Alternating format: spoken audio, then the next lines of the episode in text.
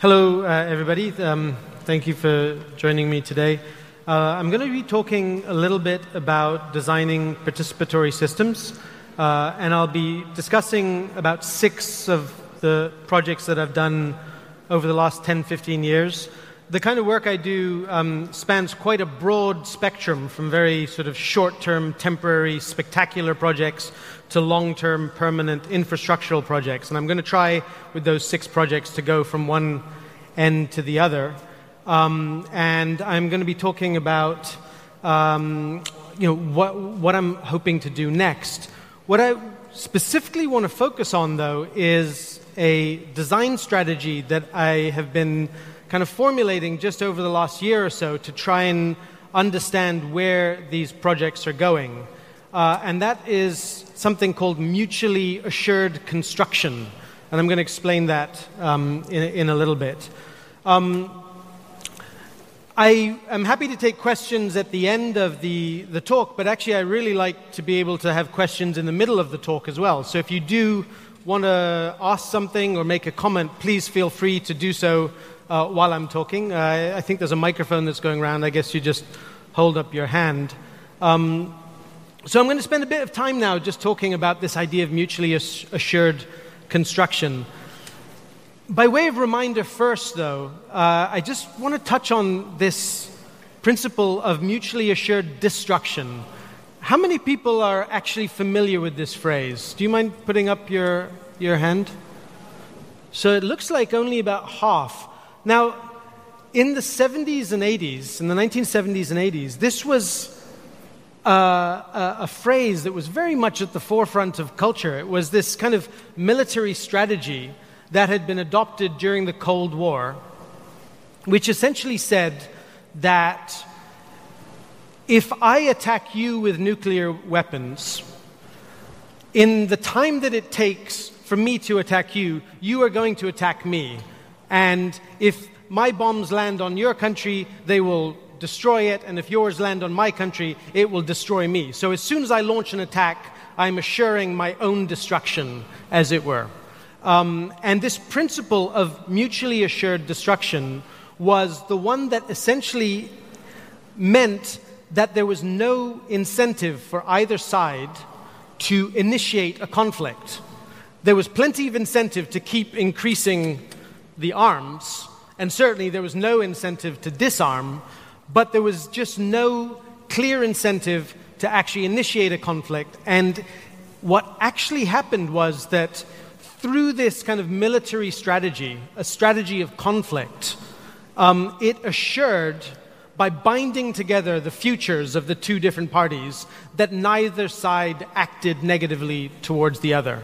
Um, and so, for people who grew up in the 70s and 80s, I think that this was um, certainly at the forefront of, um, uh, uh, uh, uh, at least when you think about um, the, the, the, sort of threat of, of nuclear warfare.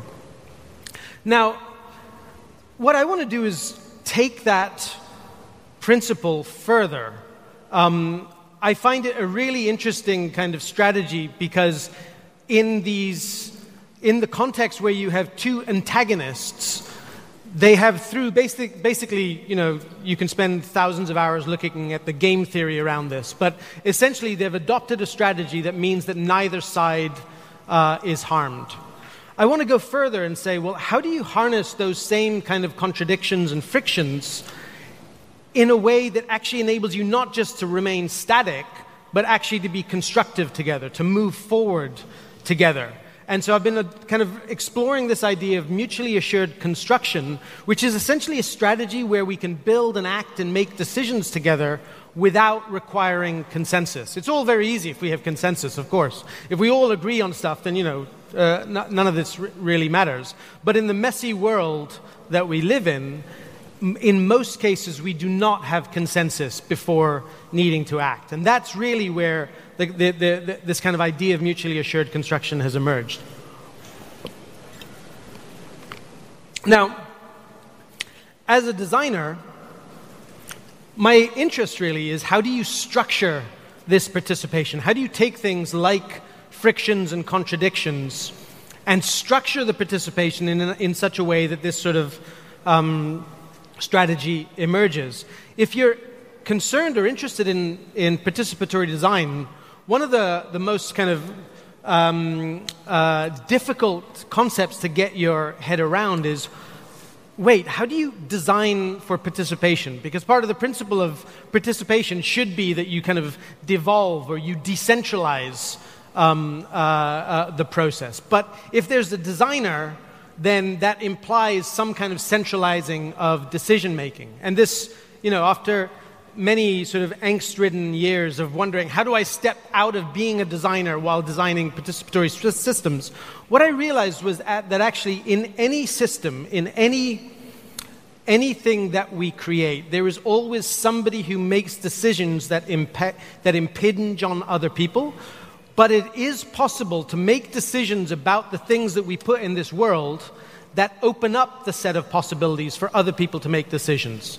We don't just have to sort of design to simplify, to narrow down the possibilities. We can actually design to open up the set of possibilities. And so here, I borrow from Heinz von Förster um, and say that actually the, the, the core principle of participatory design is increasing the number of choices that other people have. And I think that this, this conflicts a little bit with a different branch of design, which is all about you know, making things easy and simple and trying to narrow down the set of possibilities and trying to produce, as an author, the final obvious solution. In participatory projects, usually they're so complex that it becomes difficult, really, even to describe them with any authority because every single participant has a different story uh, for that project. So the question is how do we actually deal with the frictions and contradictions in participatory design in order to increase the number of choices? Um, and I think that this is a fundamental thing that you have to kind of come to terms with as, as, a designer in this kind of situation that you are going to be making these decisions, but insofar as you can open up that process through your own decision making to have the decisions be reinterpreted, reevaluated, rescripted, reappropriated, or whatever by other people, um, that's your, uh, that's your goal in trying to, to develop a, a, um, a participatory system. So, why is this important now? Um, for me, this is not just about, oh, you know, everyone should be doing this together and, you know, it's all wonderful if we do stuff and we're all very happy and all that. It's for very pragmatic reasons. The situation that we find ourselves in the world right now sees, the, sees these kind of crises in the very infrastructures that have formed our societies over the last few hundred years. Democracies are increasingly decided by those who opt out, those who don't participate, those who don't vote. They're the ones who, to a large extent, have started to determine the outcome. If you look at the environment, the kind of the, the triangle of climate change and inequality and geography that's actually going to reshape our cities and where people live and how they live in cities. This is coming right now. Down here, you can see a garage in Miami which has been flooded. Um, of course, it was all the wealthy and their sports cars uh, that got flooded, but the wealthy can move and the poor cannot. What is going to happen when in London, as you see in this top right hand corner, this is a, a website um, called floodmap.net where you can map out what sea level uh, will have, uh, sea level rise will have as an effect on the geography. Um, how we're going to deal with essentially internal um, immigration, if you like, uh, is going to radically rescript the way that we uh, work with each other. Finance, our financial structures. Everything seems reasonably stable right now, but when you look at the fact that we are at the absolute peak of global debt ever, which is essentially the equivalent of having a sort of a, a, an athlete pump full of steroids and then pumping in more steroids and pumping even more in. And when you combine that with cryptocurrencies, which are essentially a sort of a, um, a, another form of transaction, when you combine that with massive tax evasion going on in the wealthy, and when you combine that with the fact that financial professionals are now talking about the end of fiat money, fiat money is essentially the idea that we can transact in uh, in currencies. Financial professionals are actually talking about the fact that we may no longer be able to transact in currencies. When you combine all of these, the idea that our systems will continue to be the same in the next few decades just doesn't add up. Now, of course, there are a lot of people working on technological solutions to this. And in many cases, the principle of technologies, of such technologies, is that they should design for us. They should make decisions on our behalf. You can think of sort of uh, autonomous vehicles. You can think of smart city infrastructure like this one in Brazil.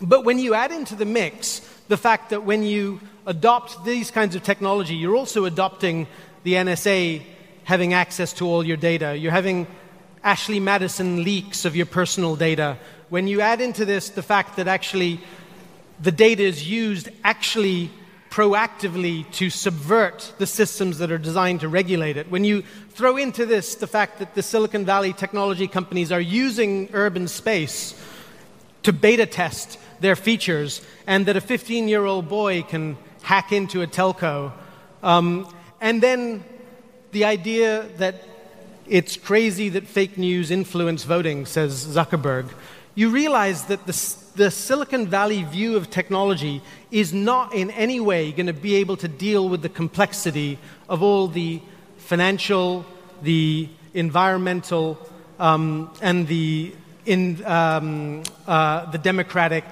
uh, complexities that, that we face uh, in, over the next few decades. We need to radically redesign the way we live together if we're going to make it through these next sort of 50 years. It's just it's just a, a, plain fact. Now, either we can leave that to a small group of people who are developing the algorithms and systems and technologies with their own kind of uh, presumptions, their own prejudices to, to act on our behalf, or we can figure out how we're going to do this together. And I would say that the, the issues that we face are so complex that no single voice, or even a small collection of voices, is going to figure out how to resolve them all. So we necessarily have to act collectively in some way to shape these futures. But we can't wait until we all agree on how to do it. We need to take a step forward, even though we don't yet have consensus on, on how to act. And that is why the kind of principle of mutually assured construction, I think, is, uh, is so important to me. Um, what has kind of emerged uh, for me are sort of three aspects that are key to developing a mutually assured construction system. First of all, is the idea that the design pr- proposition enables people to work together even though they don't yet have consensus. Just kind of explore ways to get people actually doing stuff even though they don't yet know whether they agree on stuff. What I'm looking for here is essentially instilling a sense of agency in people that they can actually do something. It is possible to respond in some way to the, to the situations that we see um, uh, uh, coming towards us. The second is enabling people to make decisions together. Um, what we're looking for here is that people are actually involved in in, in making a decision about the future that essentially binds them some, with some kind of responsibility for that future. And by doing that together, they're actually essentially creating a shared responsibility for that future. I'm going to go through some of the projects to see how I've tried to, to, to probe each of these uh, in a second. And then the third is figuring out how to act together. And here, what I'm looking for is ways to enable people um, who might not normally think that they can accomplish something to actually make a change, make a difference, do something that uh, has some accountability, that they've actually changed something about um, uh, their city, their, their neighborhood, or, or, what have you. So these, are, for me, are the kind of the, the principles I've been looking at in mutually assured construction. But I really want to stress that this is not about crowdsourcing. We're not looking for the optimal solution here. This is not just about saying, okay, let's all get together and we're going to figure out how to do this. This is about saying, actually, the only way that we are going to be able to survive the next 50 years is by embracing the heterogeneity of ideas, about embracing the complexity and the messiness and the fact that there is no one solution, that there are many different ways that we're going to approach this, and essentially building in to our design processes ways that we can uh, uh, uh um, kind of uh, use those as, as building blocks, if you like.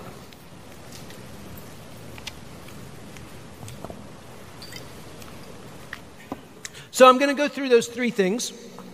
And in each case, I'm going to talk about two projects just to illustrate how I've tried to sort of probe different aspects of this. I can't say that necessarily all, each project answers all the questions, but each of them has been a kind of an experiment in probing the, the, the boundaries of this.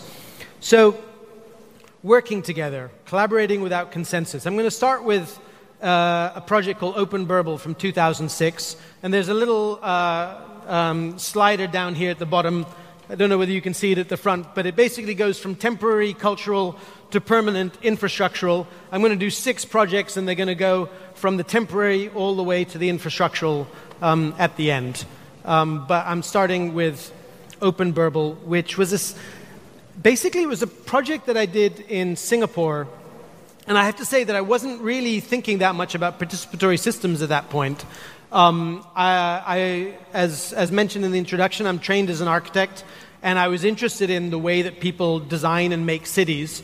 And in this project, I was looking at how to open up the process to involve other people, ordinary citizens, in building something that would change their skyline, albeit just for a short amount of time. And essentially made this kind of modular system made of carbon fiber uh, structure with balloons and electronics. It was members of the public that assembled this. They designed how all the modules went together.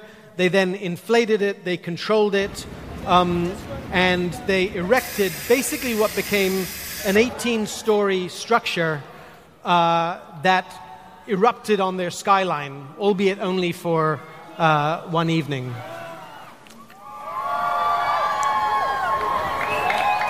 The video is not very good. 2006, bit rotten all. Um, each of those balloons, you can imagine, is about a meter wide, so it's quite a large, um, uh, a large structure. I'll move to the photos since that might give a slightly clearer idea. The point was that this was ordinary people for perhaps the first time really feeling like they could affect and change um, uh, uh a structure on their skyline.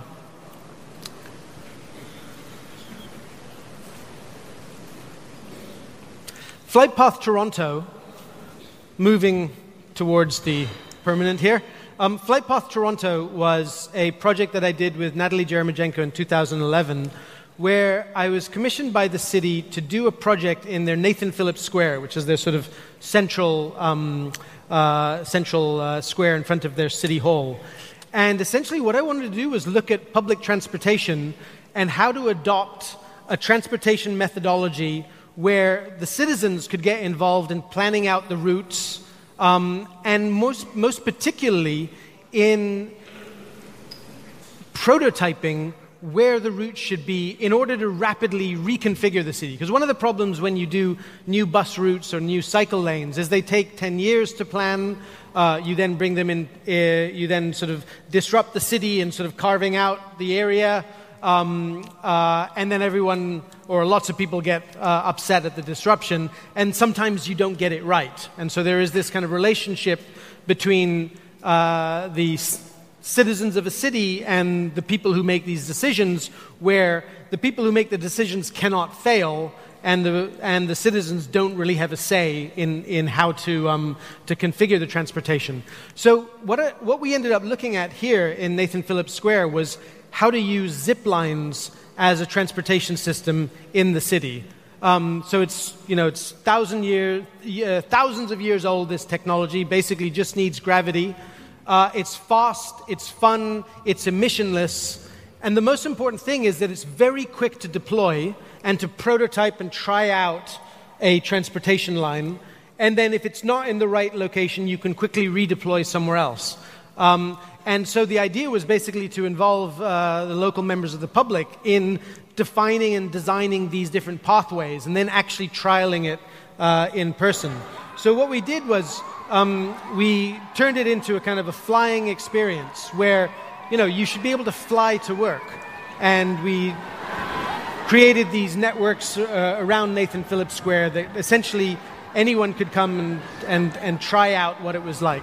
The idea here was that, you know, essentially it was a proposition that enabled us to, if you like, kind of build a shared memory of a possible future. People didn't necessarily need to agree that this was the right thing to do, but they could try it out and then have an opinion on where it should go or how it should go or whether it should not be there at all.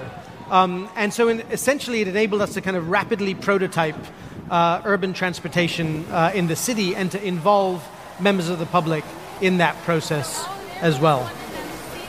So, Open Burble and Flightpath were for me, you know, they were about this question of getting people to work together without consensus.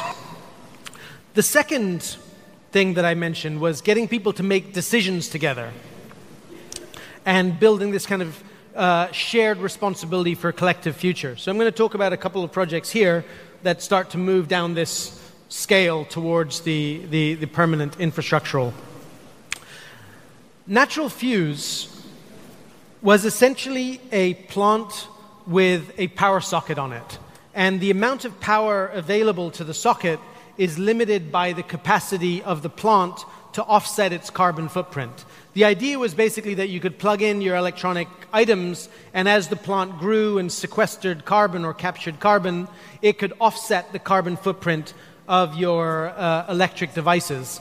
The thing is that even one plant was not enough to offset your, uh, a light that was plugged in. In order to offset the carbon footprint of a light um, you need six plants to offset its carbon footprint. So what happened was they were networked over the internet, and when you switch on your device, it wakes up and it looks out on the network to see if there's five other devices that are not currently being used to offset uh, energy consumption. And if there are, then you can borrow their carbon capturing capacity and offset against your own energy use. And in so doing, uh, the idea is that the community can retain carbon neutrality. Now, in practice, the way this worked was that there was a switch where you could be either selfish or selfless. If you were selfless, then basically when you switch it on, it looks out on the network. Let's say there's only three plants available, not six.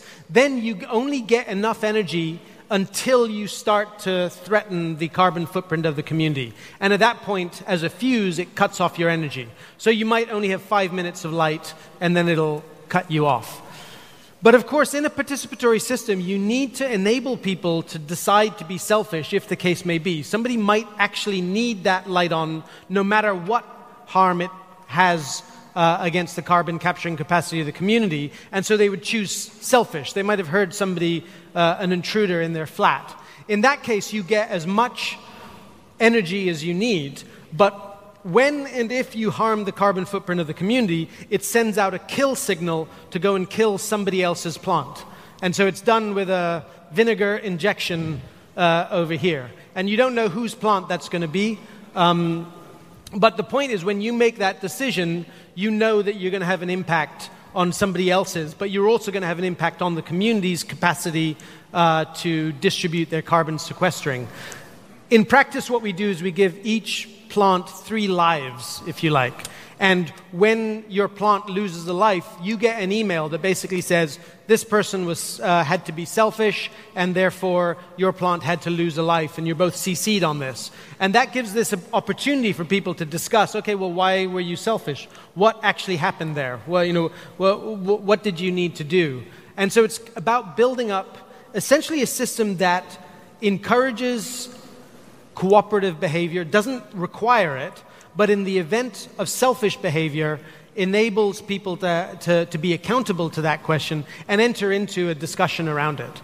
Um, and so for, for me, the, the, this was a project that essentially um, prototyped uh, a way to kind of m- distribute decision making, in this case on uh, the question of energy use, um, in such a way that doesn't require us all to agree right at the beginning. So it's been to different places in the world. We had a, a deployment of about 30 in New York, then some in Sydney in Seoul, also in Spain somewhere.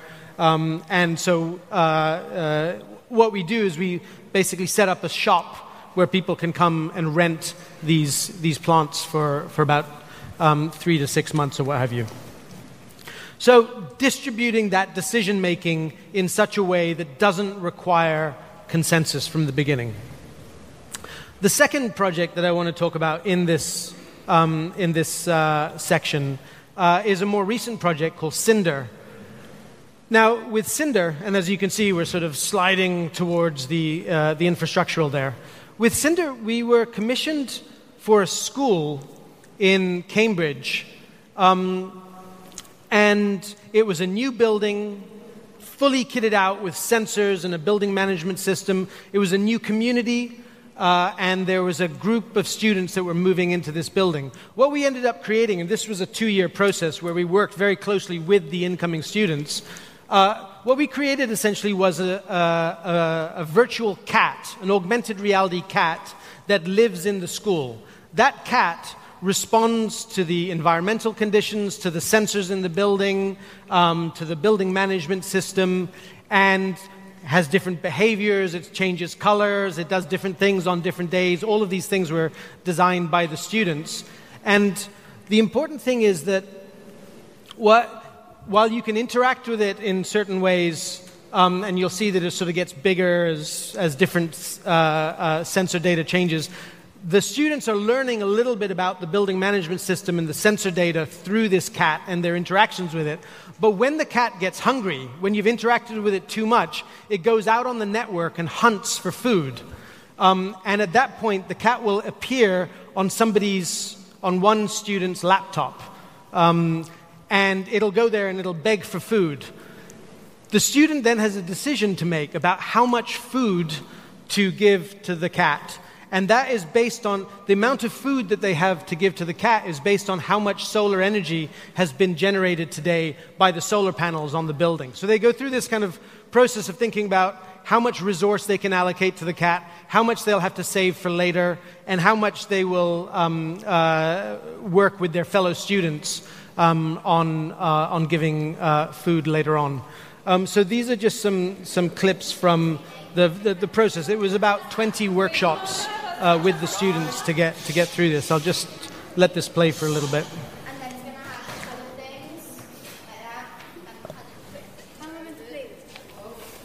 They designed Cinder. They named her. Fly in the sun. Um, when it is when it is happy, sometimes it flies into a tree.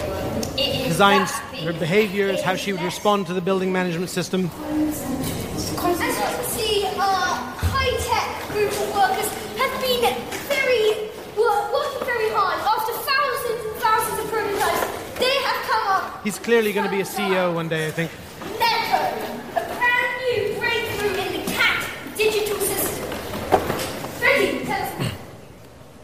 So, again, this was a project about figuring out how to take something quite complex, like a building packed with technology, get students involved in making some decisions about that, and essentially having something that's going to grow up with them over the next few years because this is a new community. Uh, um, uh, it's, in an, it's in a part of Cambridge that's being uh, totally redeveloped.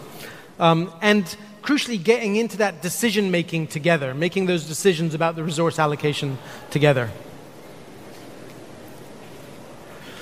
So, we talked about working together, uh, deciding together, finally, I just want to talk about acting together and talk, and talk about two projects that have looked at this.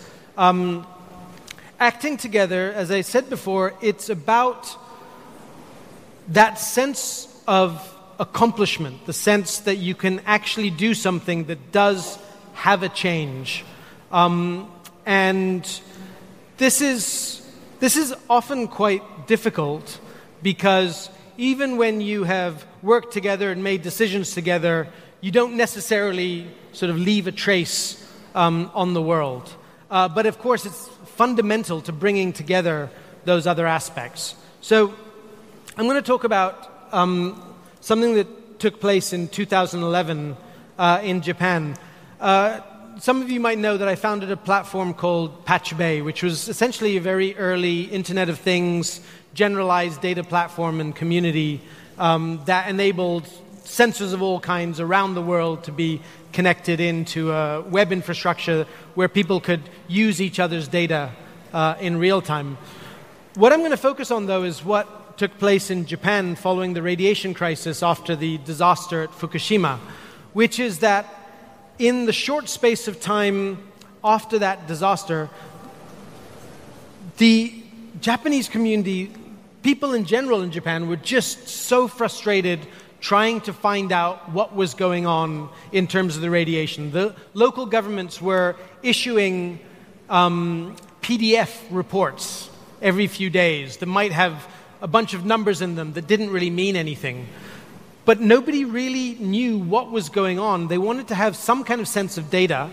Um, and what we noticed in Japan was that the Pachube community was mobilizing to start to connect up Geiger counters and radiation monitors to publish in real time data from these sensors uh, uh, uh, across the country.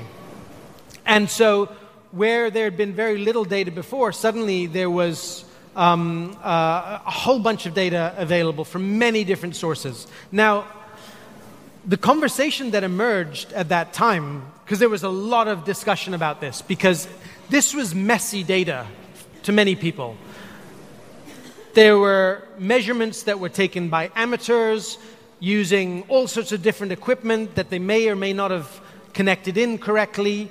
Um, and so there was a whole kind of contingent of people saying this data is totally pointless because it's not objectively measured, you know, it's not scientifically uh, uh, uh, valid.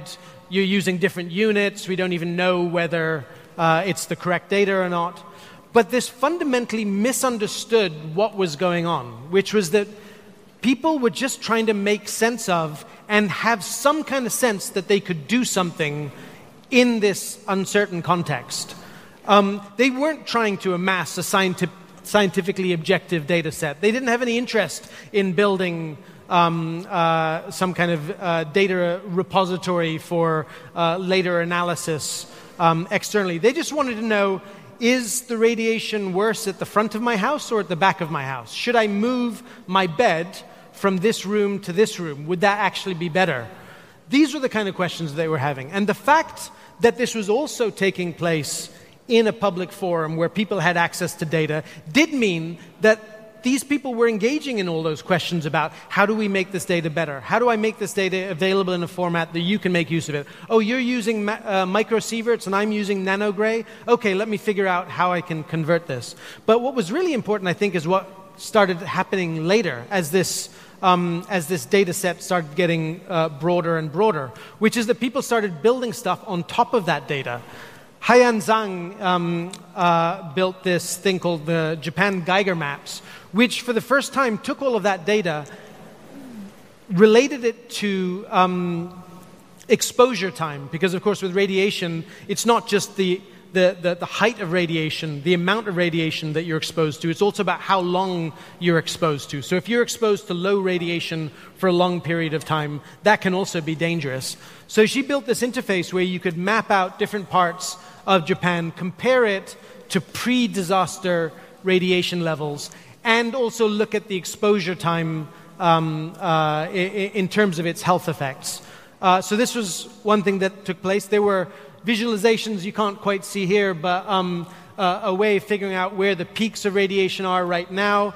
Uh, there was um, uh, another visualization to look at uh, trends of where the, the, the, data was peaking. All of these are sort of created by the community. Uh, there was a Winds of Fukushima Android app, which basically took wind data on Pachube, combined it with the radiation data, and predicted where the radiation would next peak, and so on and so forth. There were dozens of these things of people using the data as messy as it was, not just to build up these sort of objective maps but actually to do stuff that enabled them to make decisions. So, for example, if you didn't have a Geiger counter, you could use um, the SMS alert app on your neighbor's uh, radiation sensor. Uh, if you didn't have a radiation sensor that could be connected into the internet, there was a form where you could just manually input those numbers, etc., etc., etc. This was people actually trying to act in a context where they didn't feel like the government was sufficiently motivated to do so.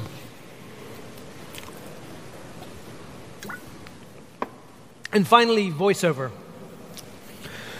Um, VoiceOver is a project from last year uh, up in, uh, it's something that we worked on for a couple of years again um, in north of England, in an area called East Durham. Uh, we were working in a little uh, town village, actually, called Peterlee and Horden, which are right next to each other. And over time, over uh, many sessions working with the local community, one of the things that emerged was this idea that um, they, they were looking to have a voice, if you like. This was former coal mining uh, territory that had been largely cut off, if you like, from the technological development that had been um, installed in some of the bigger cities. So, you know, these sort of so called smart city projects get installed in big cities like Glasgow and Manchester, but a place like East Durham would never have any kind of uh, uh, technological um, intervention. Public transport had been cut off. You know, there, there used to be a train line that would go very nearby, but that had got, got removed. And so, what, what started emerging, I'm kind of compressing a couple of years' worth of workshops. What started emerging during these uh, workshops was the idea of a voice, of, of connecting up different parts of the uh, di- different villages, Horden and Peterlee, uh, the young to the old, um, uh, binding together some kind of sense of community where people didn't necessarily speak with their neighbors anymore. Um, and what we started thinking about basically was how to create a radically public communication infrastructure not one where you could have private conversations with each other, but rather one where every conversation would be completely public and where the infrastructure would be owned and managed by the local community. Now, what that meant, and most importantly, that actually the very physical manifestation of this would be necessarily um, bound into people's ownership of it, if you see what I mean. What that meant was that if you wanted to connect up two different locations, the path that the, that the um, communication would take would depend on which of the local community decided to host a fragment of that network. And the project itself could be used as an excuse to go to your neighbor and say, look, we've connected up these two streets if you also join into this, we'll be able to get that much closer to the other end of the, the, um, the line. And so the project was partly about deploying this infrastructure.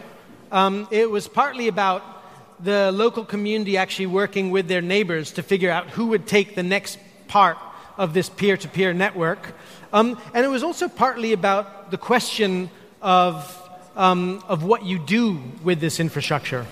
So, the way it was uh, shaping up to, to manifest itself would be that at, at some location you could speak and you could, you could perform or you could do whatever it is you want to do.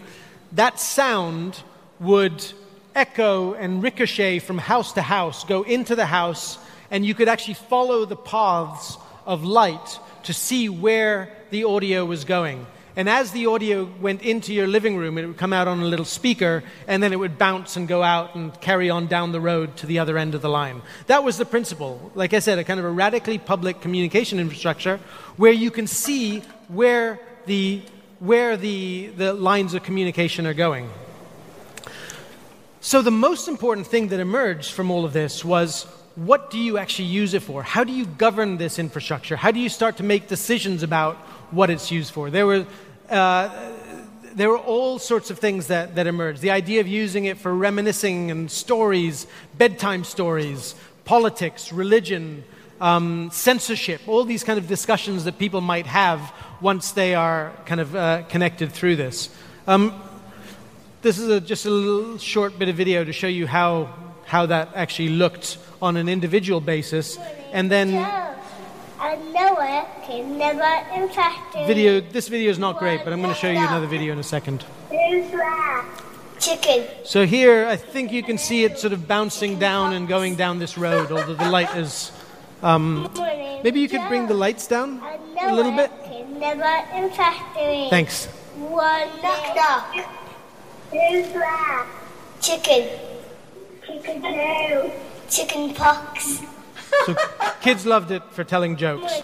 Um, and so here is the radio box that you have on the inside that you can listen to this. Yeah, here's a photo, just show it going down the line. I'm going to just show this video because this is actually the community that we worked with. Um, and this is just a couple of minutes. I'll let it play out. Night and day. My oh my, did them miners work hard Can you put the volume to up a little? that coal out of that pit yard. It's plain enough to see. In fact, anyone can see that Horden's a colliery village on the northeast coast, right next to Peterlee, and Horden is beside the sea.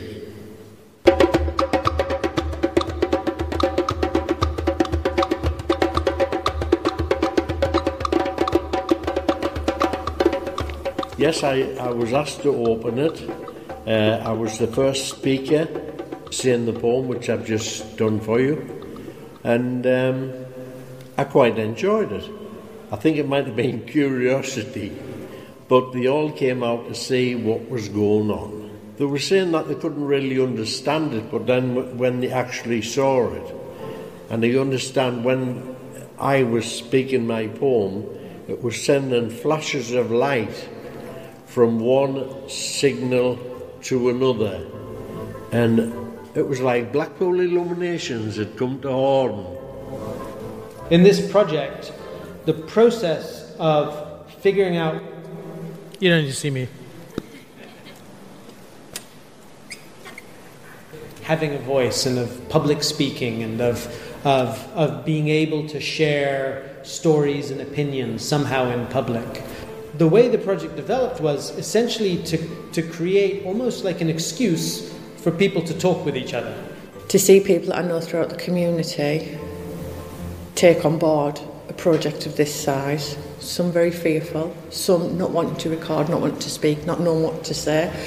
Then realising actually people were going to listen. And so actually stepping up and going, do you know what, I have got something to say. And even if that was kids singing in the booths, well, if you knew those kids and you knew the big difference that made to them, to actually have that, you know, and to actually be able to sing and have it broadcast throughout the street. And you can't put a price on that and what that achieved. And they were all involved in one way or another. And this Horden, East Durham, now all has this in common. I think the community in Horden have been really supportive about voiceover, and I've been so overwhelmed with what's happened and how So, one thing I like about this project is the fact that the video does not convey at all the final deployment, because that was really not really the important thing. The important thing was the, the process that the local community had gone through um, to, to, to get this deployed. What we discovered along the way was there were three cousins who didn't even know that they all lived near each other, um, and they discovered each other th- through this process. And that kind of is the, the whole point of this kind of project. I'm just going to wrap up just very briefly to say that um, uh, just about a month ago, we, we released this project um, called the Urban Innovation Toolkit, which is trying to bring together all of these aspects of mutually assured construction.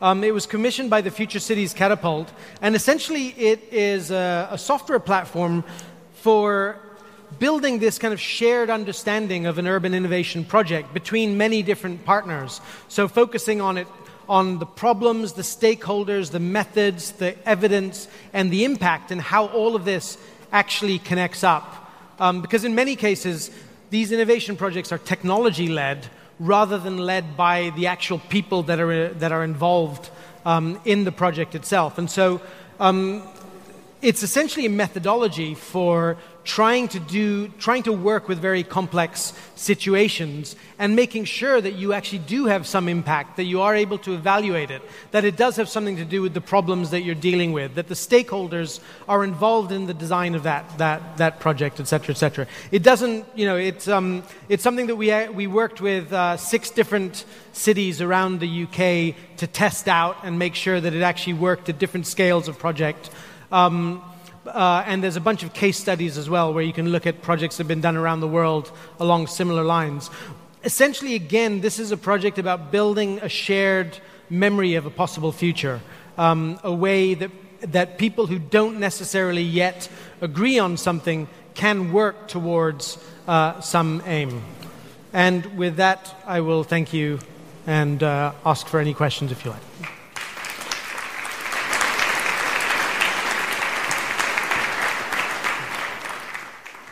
Happy to take any questions. There's a question. Do we need a microphone or can we? Yeah, we have microphones over there. So thank you, Usman Haque.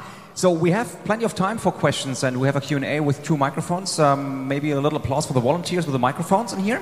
And um, if you have questions, yeah, thank you. And if you have questions, please raise your hands and then we can see you and uh, uh, guide your microphone. Okay, first question comes here. Okay, hi. Um, my question is how uh, did you have, what kind of relationships did you have to establish to involve yourself um, with this kind of projects? Uh, the last project in particular, voiceover? No, I mean in general, basically. I mean, because I'm really wondering how did you get to do what you're doing? Like, uh, how did you involve yourself? How did you into this kind of participation? Because you seem to be some kind of a design facilitator or something. Yeah, I, I guess you see, I started, as I mentioned, as an architect, interested in people and their relationship to each other and uh, the, the spaces around them.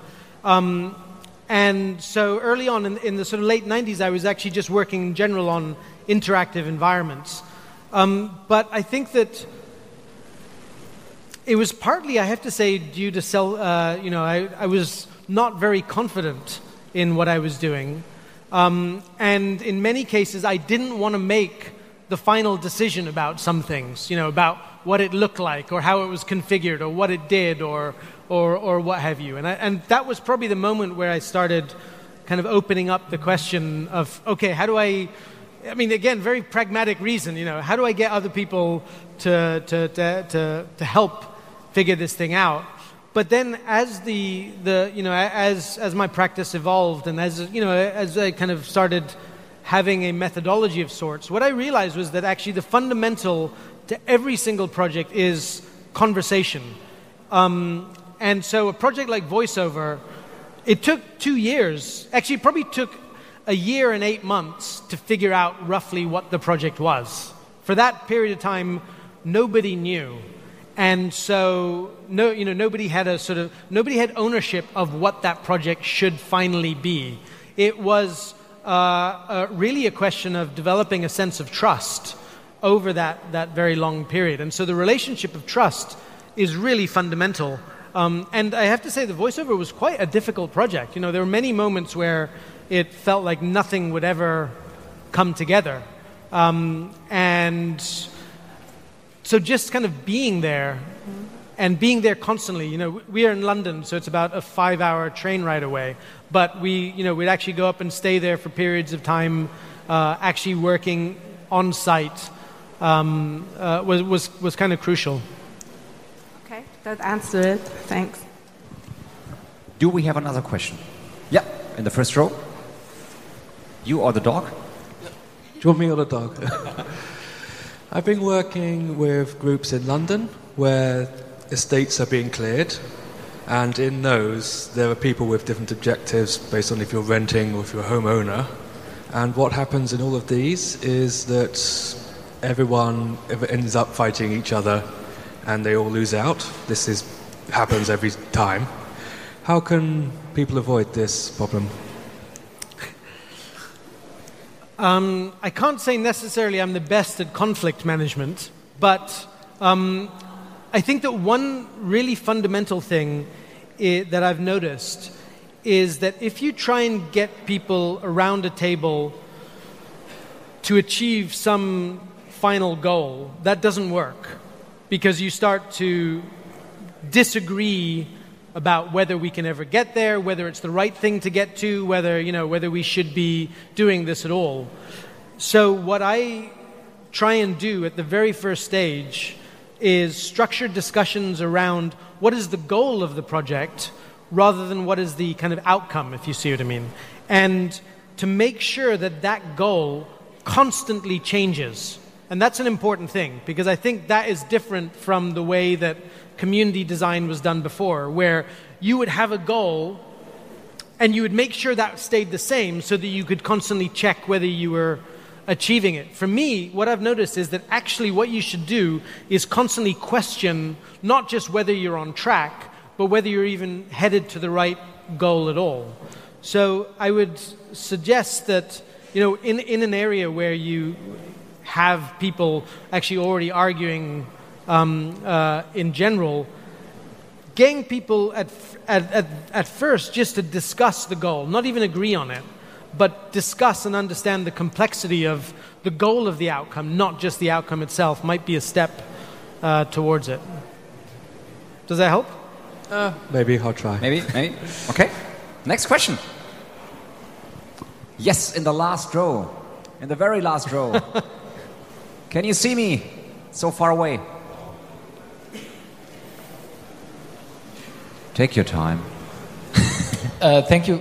Um, on your last answer, um, how do how do you organize or formalize these constant changes of of the goal? Do you have regular meetings with with the stakeholders? Uh, do you have a rhythm like every month, every every week we talk about goals? How is it how is it organized? Uh, yes. It is, of course, slightly different for different projects um, and a different context. We don't necessarily have a, a temporal rhythm, but what we do try and do is start off with some small group of people, and it really almost doesn't matter who that group of people is. Think about a goal that we might be trying to achieve with this project, um, and then decide who should be at the next meeting that is not here right now. And then at the next gathering, we go through the same process of questioning what is the goal and who is not in this conversation that should be. And that sort of helps lead to the next. Um, the, the, next gathering. It, it's not quite as clean as all that. It's, of course, a little bit more messy than that, but that's the basic principle where we're, we're trying to basically question the, question the goal the whole way through, but also gather more and more ambassadors, if you like, for the project, or people that have been involved in maybe not in determining that specific manifestation, but at least went into one of the fundamental conversations around um, the, the very purpose of the project in the first place. More questions? Yes, over there. Um, hello. Um, my question is uh, about uh, how do you then cater to uh, different level of stakeholders? If uh, stakeholder, I mean, if we say uh, the level of engagement with a primary stakeholder and a secondary stakeholder, how come, how can we uh, include them in the discussion uh, through equals, like through some sort of, how, how, how much of share do we give them uh, in decision making? And also, how much can we uh, actually um, put the ideas of the secondary stakeholders, for example, into the design of the project. I can't actually see you. Do you mind waving so I can see where I'm speaking? Ah, okay. Behind the column. Um, uh, that's a bit of a complex question. Um, I'm not sure what you mean by the difference between primary and secondary stakeholders, but I think that. I can give an example. You see, what, what I, okay. Uh, for example, uh, we're doing a, a, project, a design project on uh, river management. Uh, preventing uh, the uh, shores of the river from flooding. so the primary stakeholders would be the people who own the land on the sites, the farmer who own the land on the shores of the river that are being most that are the most vulnerable to the flood and uh, the secondary would be people who live beyond that, people who have own land beyond that. But to manage the whole river, you need to start from the forest in the, up in the hill to the land in nearby the river. So there are multiple level of stakeholders and multiple people who have different levels of uh, what do you say stake in, in that whole pro- design project. In that case, I would actually um, direct you to the work in Constitucion in Chile, um, which I can tell you about afterwards. But there is um, a very interesting phenomenon going on, or that, that did go on there after the earthquake, in, in, in a similar kind of situation where there was a complexity of stakeholders. It's not an easy question to answer, but essentially it is, uh, it is founded on, um, uh, on the principle of creating trust. And we- we can talk about it afterwards if you like. Any other questions? Do we have any other questions? Other questions? Next question? No. So I think we're running out of time as well. So maybe we have a big applause for. Thank you. Sven Acker.